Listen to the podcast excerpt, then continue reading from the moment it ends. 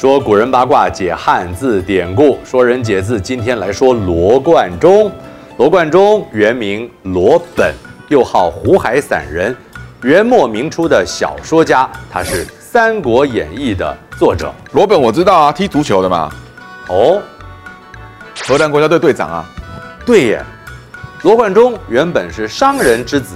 但是对经商不感兴趣，来到杭州结识了许多在此说书的艺术家、杂剧作家，也认识了施耐庵，被收为徒弟，加深了他对民间文学的喜爱和了解。他曾客居东园，考察当地风土人情，搜集民间流传的水浒故事，成为日后帮助施耐庵修改《水浒传》的养分。开始写《三国演义》的时候，他已年过五十，对历史、人生都有了更深刻的看法。写作时机已然成熟。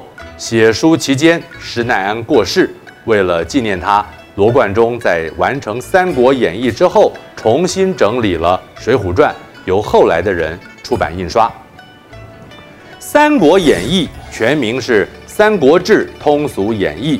又称《三国志传》《三国全传》《三国英雄志传》，是长篇历史章回小说四大奇书之一。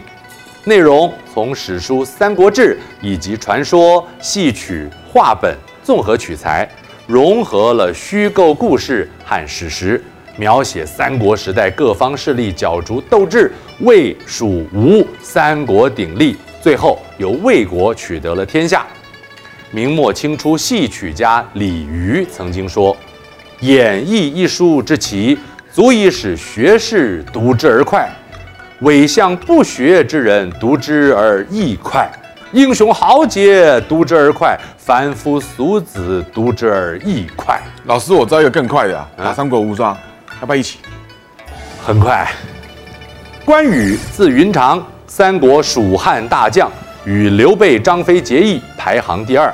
他的形象忠义，备受后人推崇，尊称为关公、关老爷、关夫子。《三国演义》中，关羽一出场，罗贯中形容他身长九尺，髯长二尺，面若重枣，唇若涂脂，丹凤眼，卧蚕眉，相貌堂堂，威风凛凛，手拿八十二斤的青龙偃月刀。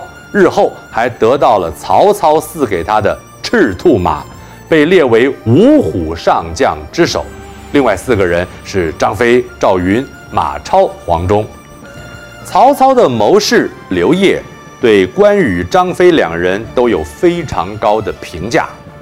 关羽、张飞勇冠三军而为将，蜀民既定，据险守要，则不可犯矣。两人英勇。不但武艺高强，还有稳定人心的能力。蜀国有他们两人守在险要之地，是不能轻易进犯的。勇冠三军，就形容非常勇猛。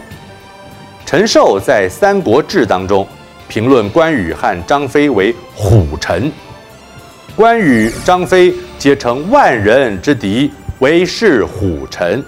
两人都善于统帅军队，抵御强敌。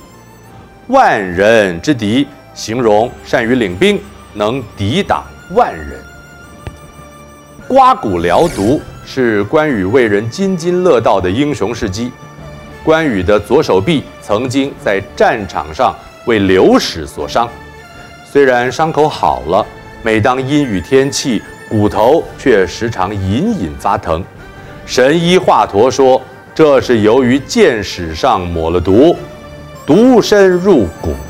如果要治疗，必要切开手臂，刮骨去毒，才能除此疾患。关羽二话不说，伸出手来，让华佗动手。那华佗根本就是三国怪医黑杰克嘛？对耶。治疗过程当中，关羽和诸将对坐吃喝。